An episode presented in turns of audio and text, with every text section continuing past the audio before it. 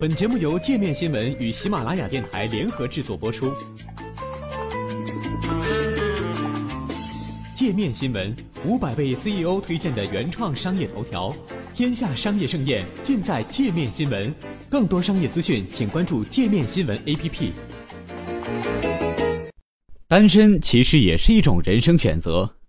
本文是美国资深媒体人克里斯蒂娜·帕特森针对婚姻话题撰写的评论文章。第一遍读《杜兰克山庄》时，我以为他描绘的是痛苦的生活，懒散的中年女性独身一人去湖边度假，思考着没有爱情的未来。我想，为什么他不直接上吊自杀算了呢？《杜兰克山庄》的作者安妮塔·布鲁克纳于今年三月十日逝世。他曾就这本布克奖获奖作品接受过采访，似乎证实了我的想法。他说：“我觉得我可以去申请吉尼斯纪录。”因为我是世界上最孤独、最痛苦的女人。第一次看这本小说的时候，我才二十岁，正在读英语文学本科。我刚刚经历了一次心碎，我的化学系男友选择去澳大利亚攻读博士学位。每个人都告诉我，以后还会碰到更好的。如果有的话，我没有见到过他们，也有可能是他们没有看到过我。我独身一人去过好多次婚礼，抱过好多新生儿。说实话，因为单身，我流过很多眼泪。我比杜兰克山庄的女主角年纪稍大一些。当时，我母亲送给我一张贺卡，封面上写着：“想找到真命天子吗？”贺卡内写着答案：“读小说吧。”我们都被这个笑话逗笑了，但我能够感觉到笑声中虚伪的意味。我妈妈经常告诉我，在她的朋友圈里，只有她一个人没有孙子孙女。虽然她没有直说，但语气中传递的信息非常明显。我辜负了他的期望。如果单身等于失败的话，那我有着不少同类。现在有接近三分之一的女性是单身，有五分之一的女性没有孩子，在获得学位的女性中有超过三分之一都没有小孩。原因有很多，我们太挑剔，男性无法达到我们的标准，男性更喜欢胸大无脑的妹子，我们不愿意妥协。也许是以上所有原因。但就我们所知，我们所处的社会更倾向于忽略我们的存在。当然，文学中确实有不少单身女性的形象，要么是小角色，要么性情古怪，大多数是等待着被挑选、被拯救的漂亮女性。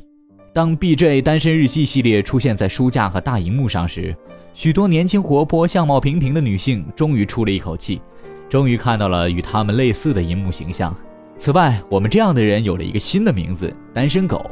听上去也没有单身汉那么自由自在，但总归好过剩女这样的词。接下来，欲望都市出现了，在这部剧的世界里，充满了糟糕的约会，干曼哈顿鸡尾酒，贵的离谱的高跟鞋。性是欲望都市的主题，那些漂亮花哨的女性对豪宅和奢侈生活抱有极大的期望，希望有很多的钱和很多的性生活，但这并不是大部分女性的生活现状。布鲁克纳小说中的女性与欲望都市完全是两个极端。他笔下的女性礼貌、自律、内向，她们并不特别独立，也没有特别与众不同的地方，但她们工作努力认真。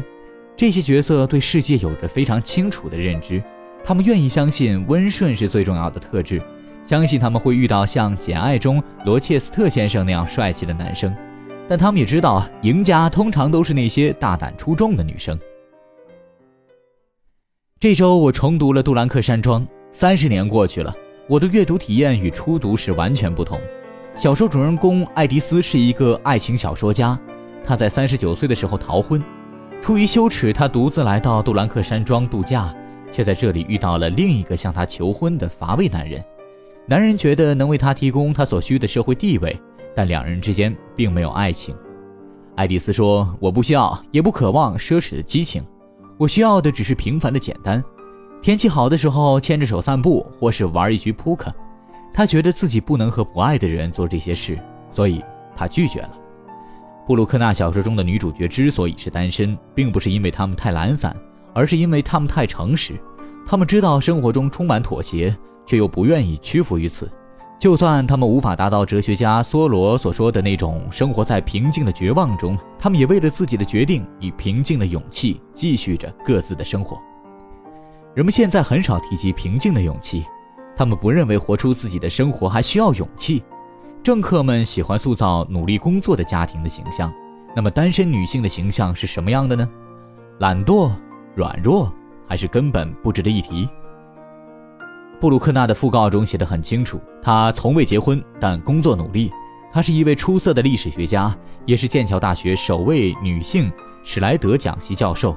从五十三岁起，她写过二十四部小说，为那些谦虚的、脚踏实地的、安静的女性发声。她还写过一部名为《看着我》的小说，但她一生又致力于不让别人看到她。当她说自己是世界上最孤独、最痛苦的女人时，她当然是在讽刺。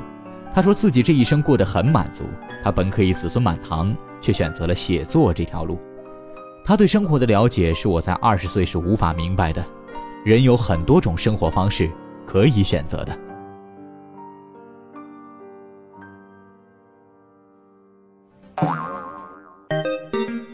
还想了解更多世界各地的商业趣闻，请关注“界面天下”频道微信公众号“最天下 The Very World”。